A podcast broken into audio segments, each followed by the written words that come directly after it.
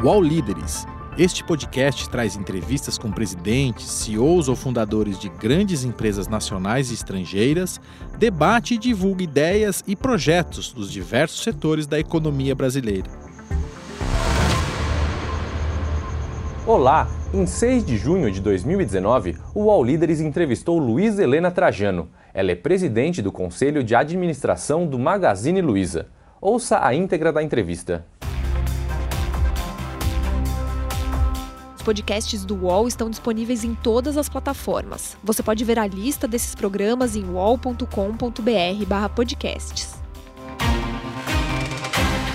Recebe salário, faz transferência, pagamento, recarga de celular e até empréstimo, tudo sem taxa. PagBank, a sua conta grátis do PagSeguro. Baixe já o app e abra sua conta em 3 minutos. O que mudou no varejo brasileiro nos últimos anos? Eu acho que não foi só no varejo brasileiro, foi no varejo no mundo. Eu acho que o digital, que não é um software, é uma cultura, mexeu com todo o segmento. E o varejo também, não foi só com o varejo, está mexendo até na medicina, né?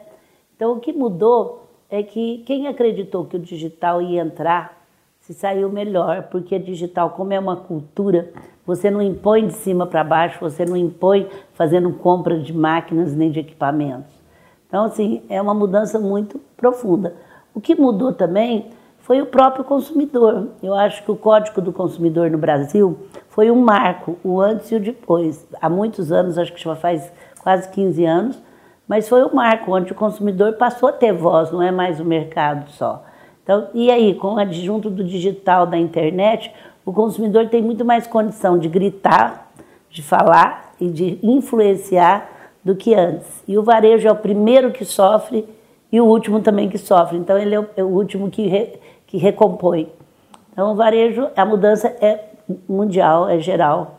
E quem não se adaptou está sofrendo muito. E o consumidor da classe C e da classe D, ele está mais digital ou ele continua apostando na loja física? Ele, a, a, gente nunca achou que a loja física vai acabar. Então, assim, pelo contrário, nós montamos muita loja física o ano passado e estamos o ano passado foram 100.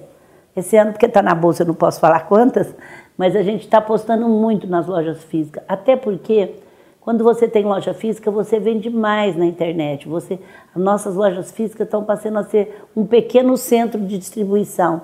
E o importante foi a culturação, que quando ninguém acreditava, que a gente fez na nossa equipe.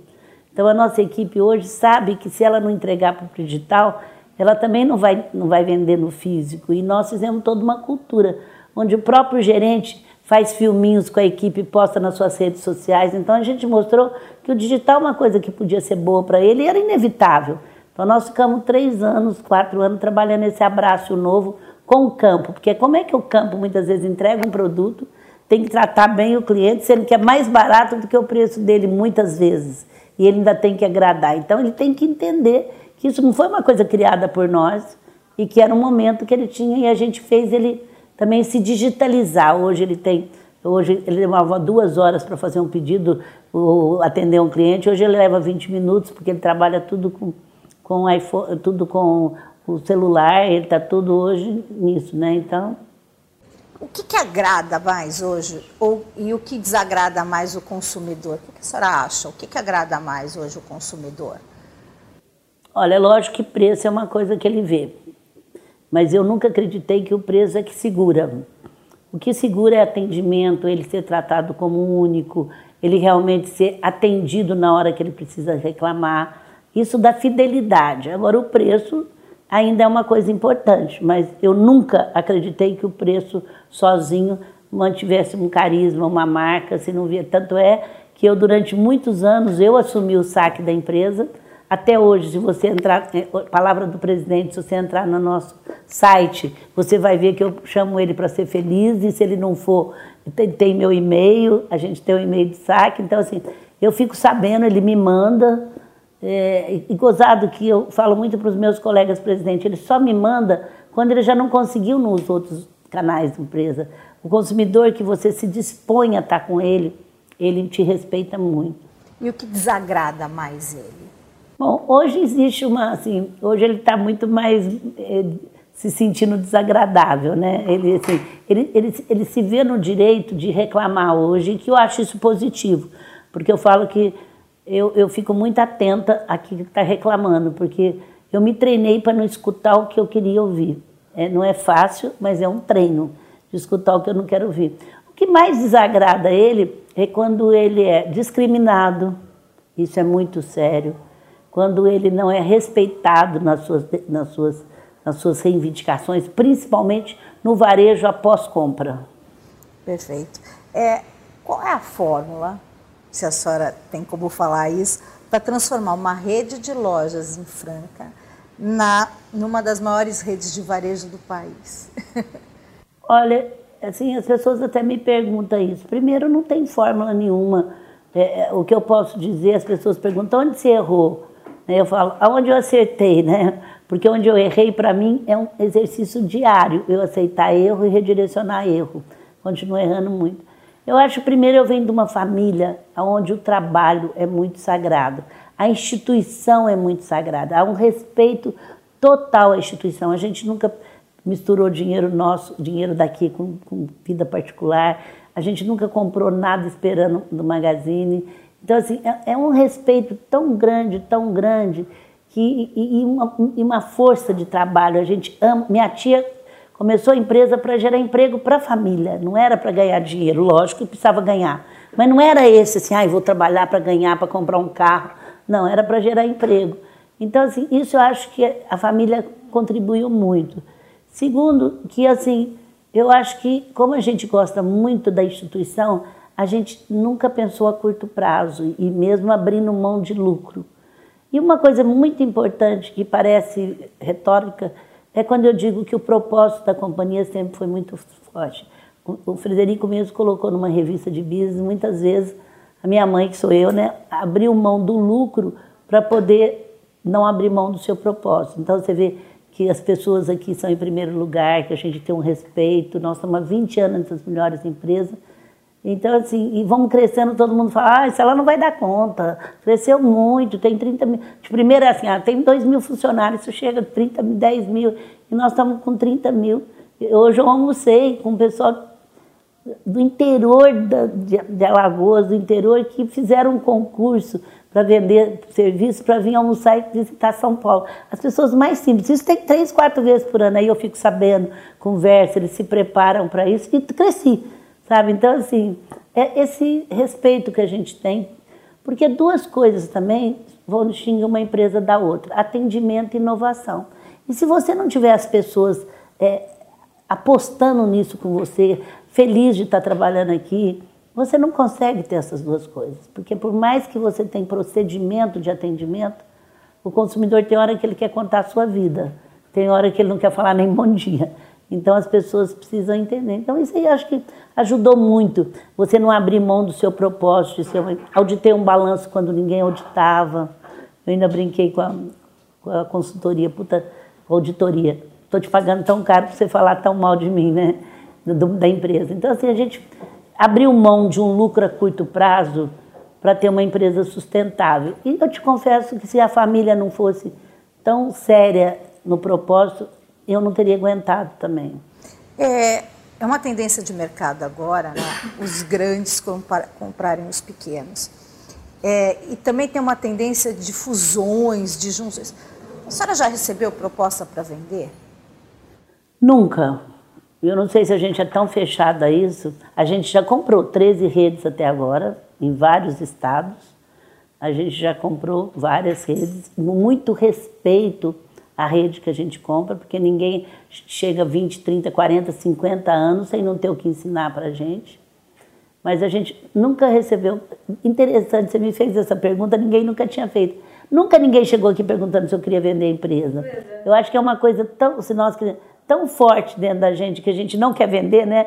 Que talvez assim, porque hoje eu até te digo que a empresa é interessante, não é porque ela não seja que não queira comprar sabe? Então a gente nunca recebeu. Nós somos muito definido disso. A família tem uma maioria das ações. Então assim, não sei, a nossa família não liga muito para ter uma empresa. Tanto é que a nossa empresa teve uma desvalorização na bolsa tremenda. Foi assim um horror, né? Porque a gente não separava o ponto com e o mercado queria que a gente separasse. Separa, separa, separa. O Frederico não acreditava, a gente não acreditava. E a empresa chegou a valer assim um preço irrisório. E nunca a família ligou por que estava assim. Mas também, importante dizer que nesses 60 anos nós nunca pagamos um dia atrasado e nós nunca pedimos prorrogação de título para uma indústria. Porque a gente sabe que muitas vezes isso dá um lucro financeiro. Eu estou falando isso ao vivo aqui porque a indústria testemunha que nós, depois de comprada, não ligamos. Você quer dar mais 10 dias ou atrasamos? Porque assim, é uma empresa, mas por outro lado, era uma empresa que, que foi sujeita a muitos altos e baixos do mercado, porque a gente vinha contra a maré, né? Quando todo mundo separava, a gente estava trabalhando para juntar. E aí depois o mercado viu que a gente estava certo também, né? A senhora continua visitando as lojas e conversando com os funcionários, respondendo e-mail de cliente, mesmo não sendo mais hoje a CEO e sendo a presidente do conselho? Eu não sou CEO há mais de 10 anos, porque assim, três que o Frederico está, e eu não passei para o Frederico, eu passei primeiro para o Marcelo Silva. Mas esse contato minha com o consumidor continua a mesma coisa.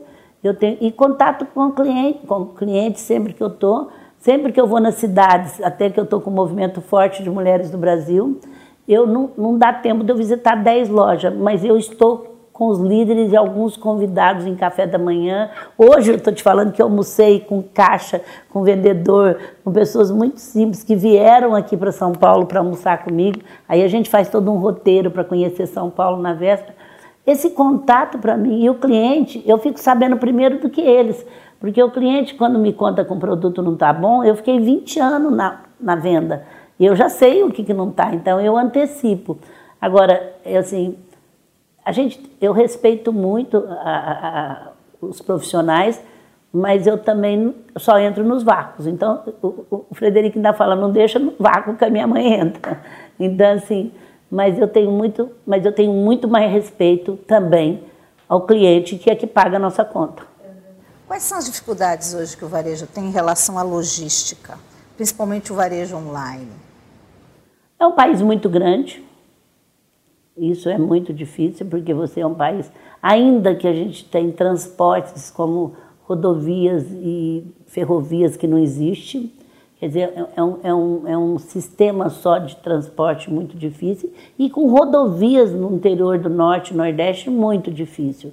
E a gente tem assim um, um correio que para mim assim, é o que mais distribui no Brasil, ainda precisando de muita coisa para dar certo, né? Porque eu fico até assim pensando, porque o correio ele vai em qualquer lugar desse Brasil. Vem uma empresa de fora que monta uma, uma, uma transportadora ou alguma coisa aqui, ela tem que usar o correio. Só que o correio precisa ser um, um órgão que realmente dê salto, funcione, digitalize, compre avião, porque é o grande, o grande problema do, vai ser transporte vai ser é, transporte quanto mais você crescer a internet. E a sua resposta me fez é, pensar numa coisa.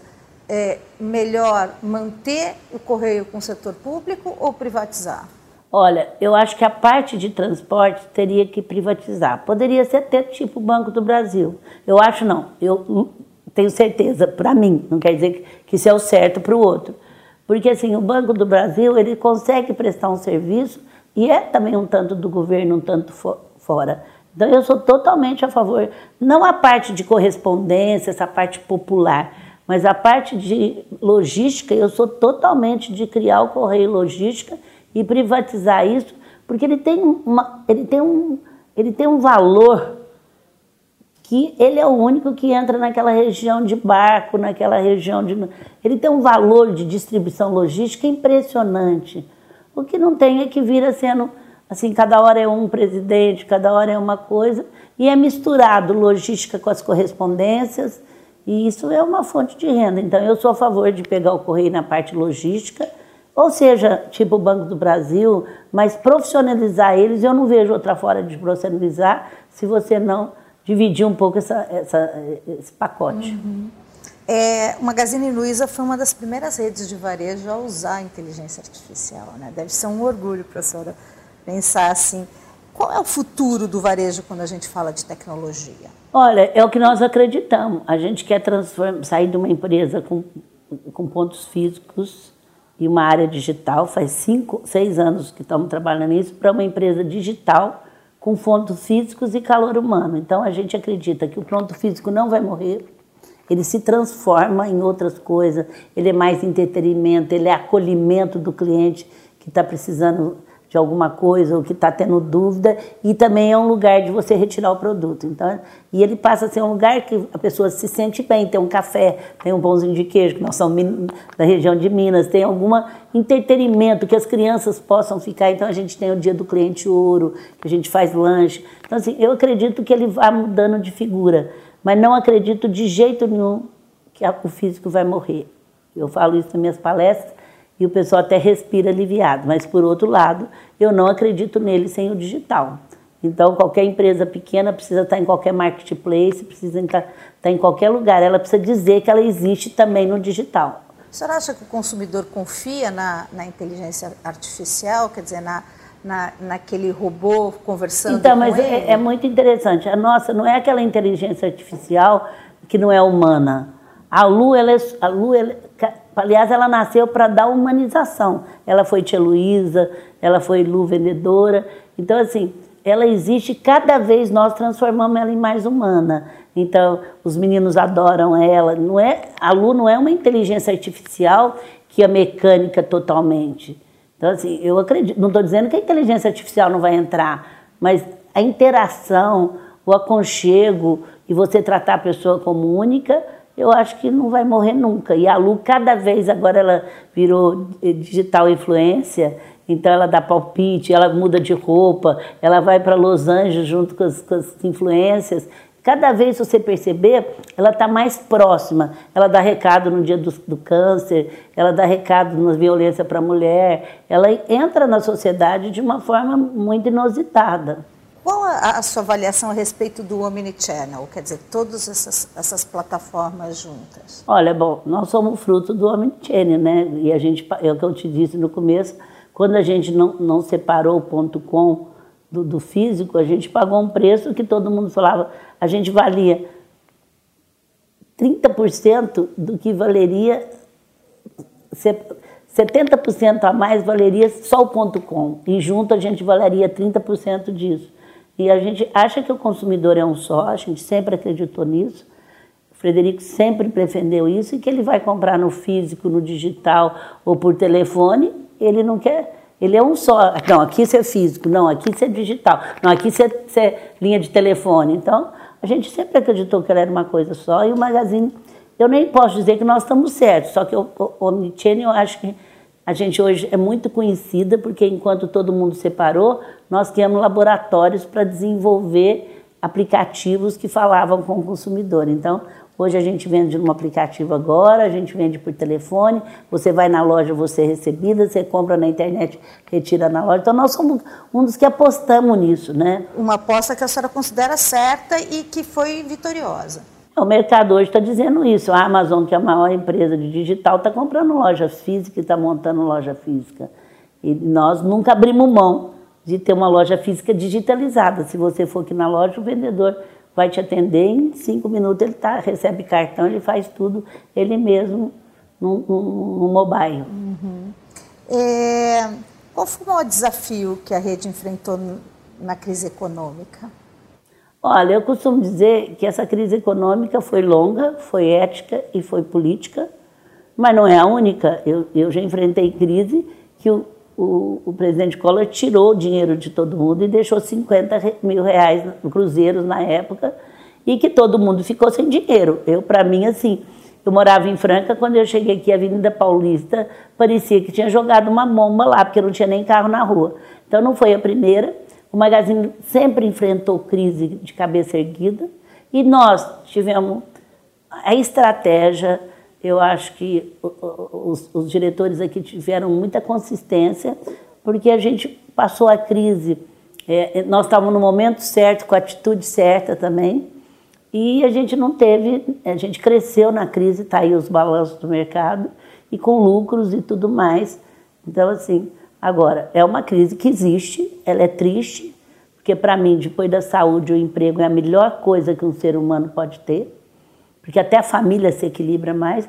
E é muito triste ver 13, 14 milhões de desempregados, sendo que a empresa nasceu para gerar emprego. Agora, nós do Magazine, como a gente está crescendo muita loja, a gente movimenta 600 pessoas de crescimento e de novos por mês nesses últimos três anos, que me deixa muito feliz. Então a gente tem aumentado, porque cada loja que a gente monta é no mínimo 30, 40, 50 direto. Só que aí um outro que vai subindo, que era, sabe, vai fazendo um plano de carreira que vai dando lugar para os outros. Então, assim, me deixa muito triste. Eu acho que todos nós, independente de partido, temos que lutar para sair dessa crise. A senhora falou que é uma crise ética, uma crise econômica e uma crise política. A senhora consegue explicar um pouquinho para mim crise ética e crise política? A ética econômica... é que a gente teve Lava Jato aí, que mexeu com todo mundo, com empresários, com pessoas físicas, isso eu não preciso nem te falar. Então trouxe à tona o que estava debaixo do tapete, que está até debaixo do tapete de muitos países. A gente não pode falar mal do Brasil.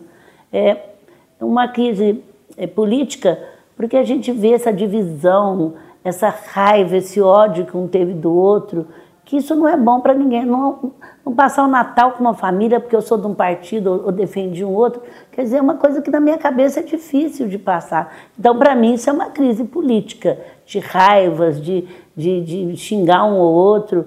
Nós só temos que ter um partido, minha gente, é o Brasil. O que é bom para o Brasil é bom. Aí, aí você vê a classe política desacreditada, que não é bom para nenhum país. Então, assim, o meu propósito é a sociedade civil parar de reclamar e, e assumir o seu papel político, que não é partidário, mas é político. Então, a crise política está aí, essa divisão, se eu gosto de um, eu detesto o outro e assim por diante. A senhora na sua casa enfrentou esse tipo de dicotomia? Gozado de... que eu não, só, eu não só não enfrentei na minha casa, como eu não enfrentei num grupo de 25 mil mulheres. Porque a gente é totalmente apartidária, em nome do grupo a gente não podia postar nada e a gente tem uma fiscalização, quer dizer, nos nossos nossas redes sociais não podia. Mas nenhuma das nossas 25 mil podia postar escrevendo arroba Grupo Mulheres do Brasil.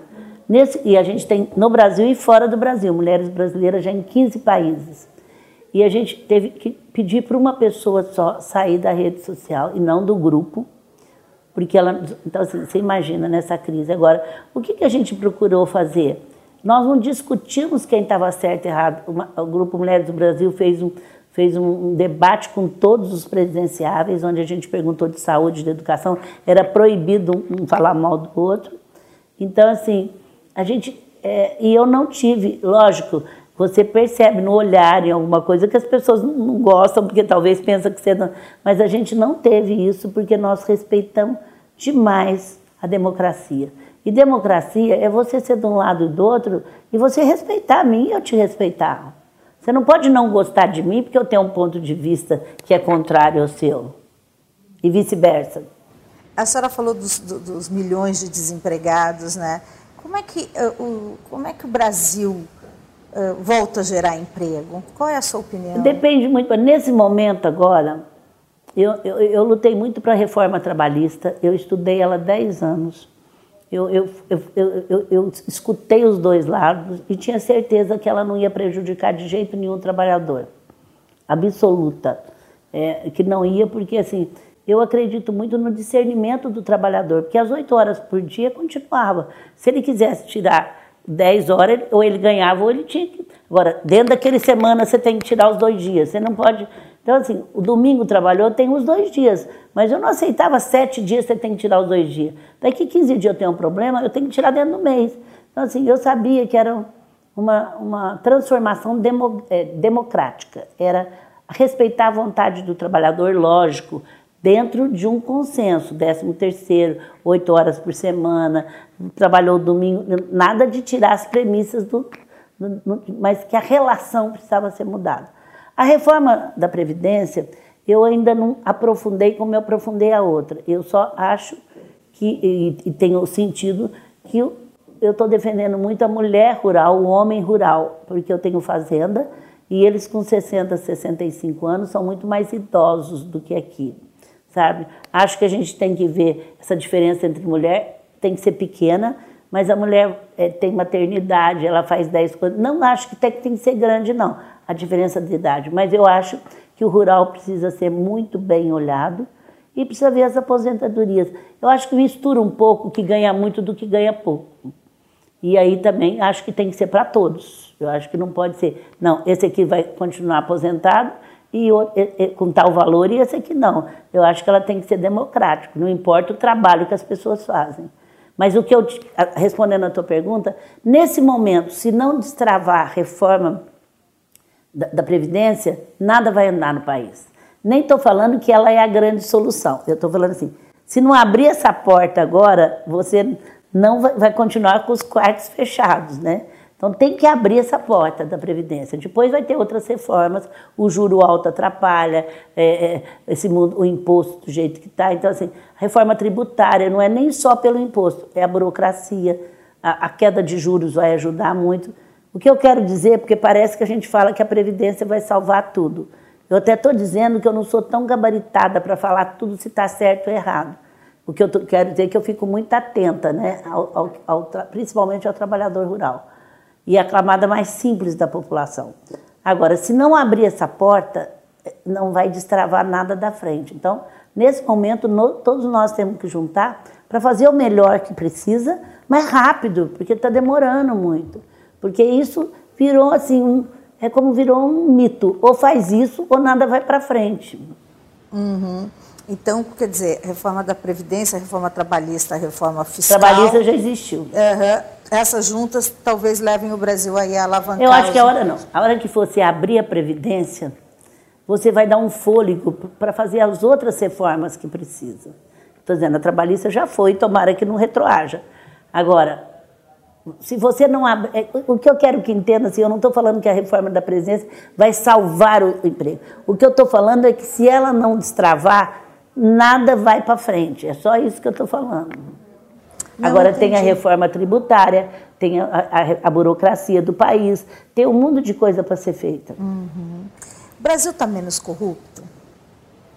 Eu acho que está, porque assim, não é que ele está menos corrupto, as pessoas estão pensando até 10 antes de fazer qualquer coisa, sabe? Porque sabe que, que a população não aceita.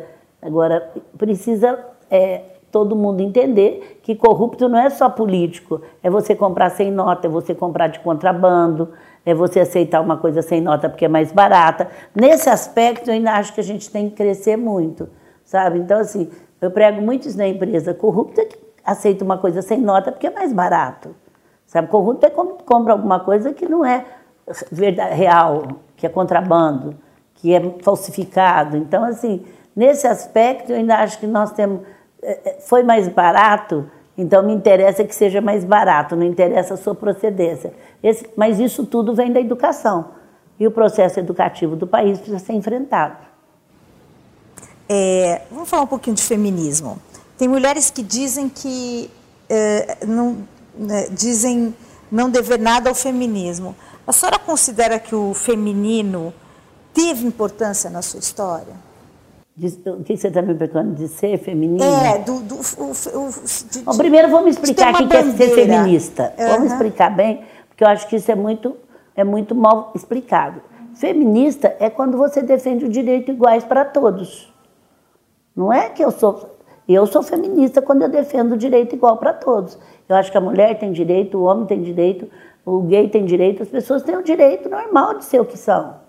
Então, assim, nesse, eu sou feminista certo? Agora vamos falar do feminino, né?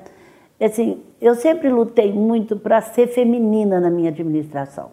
Mesmo quando eu, sou a única mulher ainda hoje no meio de muitos homens, imagina quando eu cheguei em São Paulo, nova, falando porta, porteira, e sendo do interior e com muito orgulho. Eu, por intuição, eu até hoje eu não uso calça comida para trabalhar, não que eu acho ruim, mas eu queria muito ser feminina. Então eu, eu sempre chorei quando eu quis chorar, eu falei que eu não sabia quando eu não queria, eu falei que estava intuindo quando intuía. Então, assim, eu fui. Isso, por um período, foi mais difícil, porque era uma época de reengenharia, era uma época de muitas práticas, de muito masculina, né? E eu estava no, no, contraponto disso. Por outro lado, porque era empresa muito mecânica. Quando eu falava de pessoas, no varejo principalmente, era uma ah, isso aí é piegas, isso aí é do interior, é mimimi, né? Isso aí não vai durar nada. Mas eu mantive firme. De repente, pessoas passou até gestão de pessoas passou até mudança de faculdade. A faculdade hoje tem uma matéria das, das pós-graduação. Então, assim, é, passou a ser isso. Aí eu lembro que Peter Drucker fala nada melhor que uma coisa quando ela seja no seu tempo. Então, assim, eu sou totalmente feminina para administrar, totalmente. Mas tem uma coisa que me ajudou muito com os homens. Primeiro, como eu trafego na área feminina, não tem uma competição. E segundo, que eu tenho um respeito ao masculino muito forte. Então, muitas vezes na empresa com a Marcela, eu falava, estou intuindo, estou intuindo. Quando eu falava que eu estava intuindo, as pessoas nem davam bola. Agora, quando eu falo, todo mundo para. O que, ela está intuindo? Por outro lado, eu falo, isso é força masculina, eu não dou conta. Então, assim, você reconhecer onde está a sua força e onde está a força do outro, eu acho que isso é uma coisa muito positiva. Mas eu sou totalmente feminina. Eu acredito que muita coisa que eu fiz foi porque eu era feminina. Então, assim, eu fui protagonista feminina de uma transformação na empresa, mas com muito respeito à força masculina. É isso que eu acho importante. O que, que a senhora acha da, das opiniões do presidente em relação às mulheres? Ah, essa pergunta não, não é difícil. Se você me perguntar o que você acha a opinião sobre o posicionamento das mulheres, é mais fácil do que eu atacar. Tá. Porque eu tenho que tomar muito cuidado por causa do grupo Sim, mesmo. lógico. Então, vamos perguntar... É, a atuação das mulheres. A atuação das mulheres é, no... Porque aí, de uma forma ou de outra, eu estou então, respondendo. Vamos por aí. É, porque eu não quero canalizar nele. E direto. É, porque tá. assim, eu estou aprendendo que esses ataques não vão levar a nada, eu vou entrar nessa onda, né? Assim, o que, o que a gente mais tem visto nos países que se desenvolveram, e as pesquisas têm mostrado que quando você tem mais mulher no, no conselho, que você tem mais mulheres em cargos mais altos, que você tem mais mulheres, não sou eu que estou falando, são as pesquisas do mundo inteiro, mostra que melhora muito o PIB, que melhora muito a rentabilidade da empresa. Por que disso? A mulher hoje ajuda a escolher até o carro. Então, ela dá palpite em tudo que tem. 60% das mulheres de classe mais simples, elas são arrimo de família. Então, como é que você vai ficar livre de uma mulher dar opinião na sua empresa se ela decide isso? A mesma coisa é o negro. São 50% da população negra. Como é que a gente não vê negro nas instituições? Então, a diversidade é provado que traz lucro. Não é eu que estou falando. A diversidade é provada que traz lucro. Então, agora, o que o, o, que o mercado precisa entender que as premissas que, estão para a diversidade ainda estão muito longas. A mulher já conseguiu muita coisa, conseguiu, mas para ela talvez vai ter que fazer alguma coisa para ela poder estar tá no cargo de diretoria, porque ela é mãe, ela tem, então, tem que dar um pouco mais de, de, de licença maternidade, mas também vão dar para o homem. Agora a gente também está dando para o homem. Então, assim, não é uma questão de eu querer achar que a mulher é, ai, porque eu sou mulher, eu vou defender. Apesar que eu agradeço muito as, as feministas que defenderam para que eu pudesse votar, que isso é muito pouco tempo. Então, assim, não era mimimi. Como é que eu não posso votar se eu sou uma cidadã? Então, assim, teve isso. Mas o que eu, o que eu não é que eu quero defender porque eu sou isso. É, é lógico, se ela decide o que vai comprar, como numa mesa não senta uma, uma opinião feminina uma, duas ou três. Então, é uma questão de, de mercado. De mercado. Uhum. É, a senhora está tá satisfeita com o desempenho das mulheres na política? Eu acho que, assim, no Brasil, em, em geral, agora que a gente começou, a mulher, primeiro, ela não era vista como política. Ela também não se impunha como política. Eu acho que essa nova geração que está entrando de mulheres agora. A gente está vendo os, os, os, os, depoimentos femininos, porque elas não estão agredindo, elas estão sendo feminino. Algumas deputadas e políticas mulheres que a gente deve muito, que sempre esteve defendendo causa. Agora a gente precisa ter mais número de mulheres e nós estamos trabalhando para isso. Por isso que a cota de mulheres em partido não pode acabar. E não pode, tem que ter cotas e tem que ter verba para mulheres no partido. É a mesma coisa da economia equilibra esse equilíbrio faz muito bem. É, recentemente, o Magazine Luiza colocou um botão para denúncias de violência contra a mulher. A senhora também estabeleceu cotas para mulheres que sofreram abuso, né? cotas de emprego para mulheres que sofreram abuso. Por que, que é tão difícil acabar com esse tipo de violência? Porque ninguém falava nela. É, é, assim, eu, eu sabia de três, quatro anos do Grupo Mulheres do Brasil, através do nosso comitê, e eu trago tudo para a empresa, porque eu tenho uma TV Luiza, onde quando eu vou ao vivo todo mundo me dá muito ibope. E eu trouxe sobre negros, sobre igualdade, sobre diversidade, e nunca tinha trazido sobre violência. Porque você acha que ela está longe de você e, e, e por, pela mulher se sentir culpada, ela não denunciava. E até que uma gerente nossa de Campinas foi morta com 37 anos, com o filho do lado. Não sei se ele estava dormindo. E eu entrei muito profundamente na dor da mãe, na dor. Eu falei, puxa, se eu tivesse lançado isso, talvez eu tenha, teria evitado. Imediatamente eu fui para os canais interno e externo e lançamos um comitê, além de uma linha de denúncia que eu já tenho há muito tempo, quanto os princípios, eu lancei uma de mulher. E você fica impressionada de casos que nós estamos salvando. E o meu maior sonho aconteceu agora em março. É dos veículos de comunicação. Ai, mas tem tanto isso. Existia, mas ninguém falava.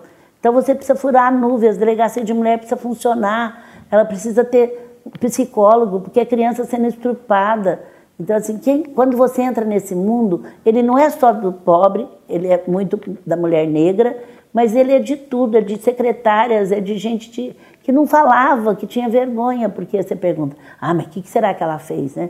O que, que será que ela fez? Então, assim, não importa o que ela fez, o homem faz o que ele achar que ele deve. Não dá mesada, tirar os filhos, mas o direito à vida está na Constituição. Então, quando você entra profundamente não pode cada duas horas uma mulher nesse país ser morta pelo companheiro e nós ficarmos quietas. As políticas públicas são muito masculinas ainda. Eu não acho, eu, eu não gosto de rotular, porque eu acho que elas precisam ser revistas. Porque, por exemplo, a Maria da Penha tem uma ideia de colocar as, os postos de saúde para acolher eu acho ainda que os delegados, alguns deles estão muito despreparados para receber uma denúncia de mulher. Ela já vai envergonhada. Chega lá, ele tem aquela crença que o limitou. O que será que ela fez antes com ela do que antes agora? Ah, mas ela tem filho, por que ela não fica quieta nesse casamento? Então, assim, não é por mal dele, foi o que ele foi criado. Limita muito, mas agora, depois desse mês de março, eu estou muito. Foi ver à tona tudo. Eu só não fico assim falando não é agora, é que os números estão aparecendo, estava muito escondido. É, é, é, verdade, eu vi uma fala sua que a senhora quase apanhou é, de colegas executivas porque a senhora defendeu cotas para mulheres nos conselhos de administração das empresas. É, isso foi um debate, eu não digo quase apanhei. Mas, assim, antigamente, eu falar de cota, cota tem uma, uma conexão, uma, uma, assim, uma ideia muito ruim de cota. Quando você entende que cota é um processo transitório para acertar uma desigualdade, você passa a, a entender o que é cota. Então, hoje nós temos 7% de mulheres em conselho. Eu sou quase a única presidente de mulher na Bolsa, mulher. Se você tirar as donas, filhas de dona como eu, cai 4%. Está provado que os países que colocaram cota para mulher em conselho aumentou o PIB, o lucro. Então, o que a gente está lutando é para ter 30%, 40%. E não é por mal, é uma crença que limitou mulher no conselho. Então, vai levar 100 anos para ter 20%, 30%. Então, fala de meritocracia, briga. Então, tá bom, mas nem os bisnetos dos homens vão estar na nem as bisnetas dos homens, a não ser que a sua empresa. E eu não estou lutando por mim, porque eu sou dona, eu vou estar no meu conselho. Se eu quiser, minhas filhas não estão, mas amanhã vão estar. Eu estou lutando pela executiva que trabalhou, que pode trocar experiência hoje e que o homem vai para os conselhos e a mulher tem que pegar essa experiência dela e guardar na gaveta. Então, assim, eu não, também nós não queremos tirar os homens, nós queremos ter 30% de mulher em conselho. Agora, eu respeito quem acha ruim. Então, por isso que não teve briga, porque eu tenho muito respeito. Mas eu continuo defendendo a minha bandeira. Cota é um processo transitório. E aí é Gente, nós que tivemos o maior tempo de escravatura do mundo.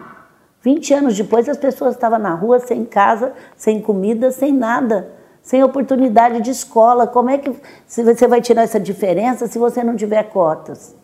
Então, assim, vai levar muitos anos para tirar. Agora, para te falar a verdade, eu comecei a ter muita noção de cota. O Magazine Luiza já era, acho que há 12 anos, as melhores empresas para se trabalhar, até que veio cota para deficiente. Eu fiquei com muita vergonha, que mesmo uma empresa que não era, que era melhor, nunca tinha olhado para isso. Só que na hora eu assumo, fiquei com vergonha, o Marcelo Silva pegou isso, hoje nós temos 1.200. Na hora, se eles não quer saber de trabalhar, onde se viu, não tem treinamento. De repente, a gente apostou nisso, nossas regiões tiveram cota, e hoje o deficiente, numa hora de crise, ele ajuda muito. O menino que me assessora em redes em, em sociais, que vem me pedir, ele é surdo, se eu pôr ele aqui, você não acredita. Então, assim, eles dão muito exemplo. Então, naquele momento, eu vi o valor da cota, assim, reconhecendo que eu precisei de cota. Não sei sim, sim, você está entendendo. sim. Até sendo sincera para dizer, uma empresa, melhor empresa, nunca viu. E aqui, naquele momento eu comecei a defender as bandeiras de cota. Uhum. A senhora falou da escravidão. É... A pobreza no Brasil tem cor? É, ela pode não ter, mas ela tem a maioria de cor. A maioria de cor. Infelizmente é. Não é no Brasil, não é no mundo. Ontem eu vi um filme, essa parte da África, que é muito séria. Então, assim, ela não é no, é, no Brasil, ela tem, ela pode não ser só de uma cor, mas ela tem cor, a cor dela prevalece. É... As mulheres violentadas também são maiorias negras. A senhora começou a trabalhar com 12 anos, como balconista, foi cobradora, gerente, diretor. Não, é. é. isso? Não. É, não fui cobradora. Eu, tá. eu, eu não, 12 anos eu trabalhava só nas férias. Tá. Com 18 anos eu comecei a estudar à noite e trabalhar de dia. Uhum. Mas eu fui tudo. Eu fui tomei conta de cobrança, fui vendedora, eh, fui gerente de loja. Meu maior tempo eu passei no, no balcão mesmo. Que dicas a senhora, que dicas práticas a senhora daria para quem que para quem quer ser um líder? Primeiro, ele acreditar que líder é aquele que leva as pessoas mais longe do que elas acham que ela podia ir. Acreditar que as pessoas precisam de oportunidade desde que elas queiram. E aí, à medida que você quer levar as pessoas mais longe, você precisa te levar primeiro mais longe do que acha que você pode ir. Então aconteceu comigo isso. Eu acho que eu fui mais longe do que alguém poderia acreditar que eu poderia ir. Até pelo meu histórico do interior, mulher no meio de muito homem, fazendo coisa, tirando parede, botando uma loja eletrônica em 91 que ninguém acreditava. Então, assim, mas e precisa gostar de pessoas, precisa achar que as pessoas merecem. Eu só acho assim que quando as pessoas querem, elas só precisam de oportunidade. E nós temos muito pouca oportunidade no Brasil. É, é difícil administrar uma empresa familiar? Depende. É assim, eu sempre acredito em empresa familiar. É porque existe um conceito, a empresa familiar ela tem que ser profissional. Então nunca ninguém entrou aqui de cima para baixo. Nunca, quer dizer, tem, tem poucos. Eu sou de uma família pequena também. Então assim, eu entrei de baixo e não entrei assim, ah, você vai ser a herdeira. Não, meu filho nunca foi falado, você vai trabalhar no Magazine Luiza. Ele trabalhou oito anos fora. Quando ele entrou, ele teve que respeitar. Meus sobrinhos que estão aqui entraram de baixo, tinha horário, tinha que respeitar. Então, assim, uma empresa familiar, ela dura, e a Bolsa está vendo isso. Mas a empresa familiar não pode ser cabide de emprego de filhos de sócios.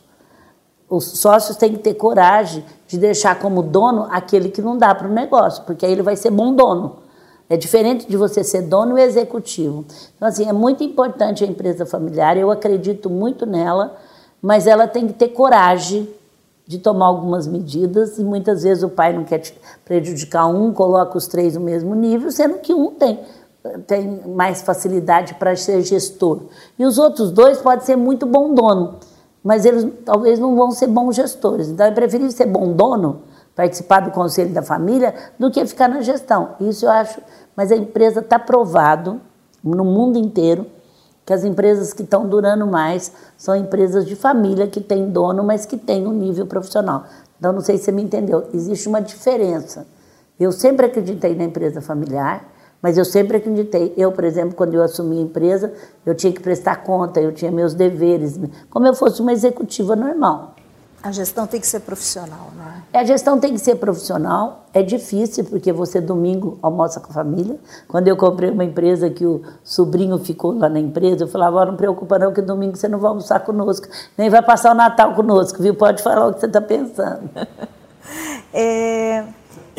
A senhora falou da educação e aí eu acho que a gente podia acabar pela educação, né? É, a gente está vivendo um, um, ano conturbado, um início de ano conturbado em relação à educação. É, quais são as suas propostas? O que, que a gente tem que fazer para melhorar a educação no país? Olha, tem, os programas não são ruins, as pessoas que trabalham no MEC não são ruins. O que acontece é que uma área não conversa com a outra e acontece que a cada quatro anos a gente tem um ministro diferente. Nós não temos um plano para ser cumprido, independente de quem está lá. Quer dizer que tem muita gente boa, tem muita reforma boa e tem muita coisa boa e tem muito professor maravilhoso. Só que a gente não consegue, não tem medição. Então não existe uma meta do, do, Brasil em dizer, olha, nós queremos estar entre os 10 melhores de educação daqui daqui cinco anos, seis anos, como tem nas empresas. Então não tem uma medição, não tem um, programa. Tem muita gente boa, mas que não estão se conversando. Aí a cada quatro anos entra o ministro, quando é menos tempo, e aí não consegue. Então nós temos que ter um plano de educação, não é só da metodologia da educação. O que a gente quer para a educação, em todas as áreas do MEC, buscar aquilo, não é só uma área. E tem gente muito boa lá dentro técnicos muito bons, muito apaixonados, tem professoras maravilhosas, a maioria. O que precisa é isso, e precisa também, ao mesmo tempo, ter uma avaliação de professora. Aqui na empresa, quem é melhor ganha mais. Quem passa, quem consegue mais resultado. Então falta isso, falta um incentivo com medição e falta uma meta onde a gente quer chegar. Mas eu quero deixar que tem muita gente boa trabalhando, mas é tudo fragmentado, cada um num barco, a cada quatro anos muda o piloto do barco, isso se não muda antes, e não tem uma meta global com medição e com acompanhamento. Independente de quem entrar, nós queremos ter isso, né? E todo mundo fala educação, educação, educação. A gente até tem atitudes legais, essa reforma, tem muitos professores falando bem dela, mas a gente não tem um, uma meta global de onde a gente quer chegar com a educação. A reforma, a senhora fala, é a base nacional curricular. É, eu não aprofundei tanto, mas eu tive com várias diretoras, professoras do, do, do, nosso comitê, teve várias, e eles elogiam muita coisa. Agora, também, o professor é o último a ser consultado. Quer dizer, ele tem que ser consultado. Aqui, quando a gente vai fazer uma reforma, a gente traz os vendedores, o pessoal de baixo, para nos ajudar a fazer, né? Então, assim, para mim, existe muita gente boa dentro dos próprios o próprio Ministério da Educação.